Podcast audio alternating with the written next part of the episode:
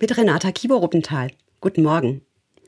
Vorm Sportstudio sind auf einmal alle Parkplätze belegt. Der Trainer meint, lauter gute Vorsätze. Das wird schon bald wieder leerer. Viele Menschen nehmen sich immer wieder etwas vor, nicht nur im Januar, ich auch. Zum Beispiel immer den Schlüssel an dieselbe Stelle legen. Oder immer früh loskommen, damit ich nicht hetzen muss. Viel nehme ich mir vor für die Gesundheit, nicht alles gelingt. Der Tag heute lässt mich neu darüber nachdenken. Er heißt Marie Lichtmess.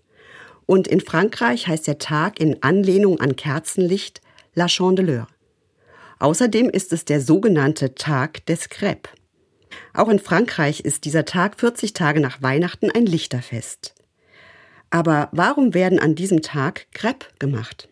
Manche vermuten, weil Pfannkuchen wie eine Sonne aussehen und damit ursprünglich eine Bitte um ein sonniges Jahr mit viel Getreide verbunden war.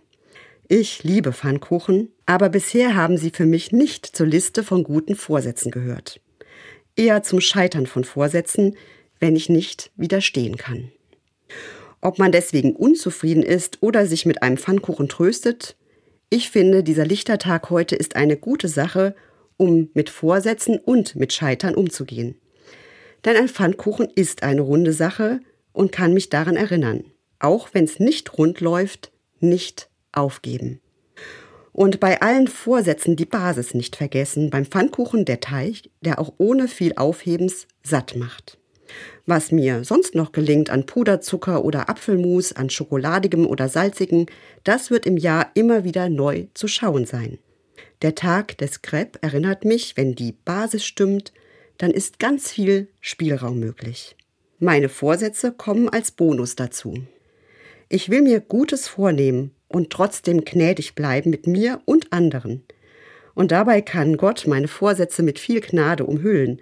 Mit seiner Hilfe wird es gut wie ein Liedvers es sagt. Gott wickelt seinen Segen gar zart und künstlich ein, wenn das nicht nach einem guten Pfannkuchen klingt. Renata Kieber-Ruppenthal, Mainz, Evangelische Kirche.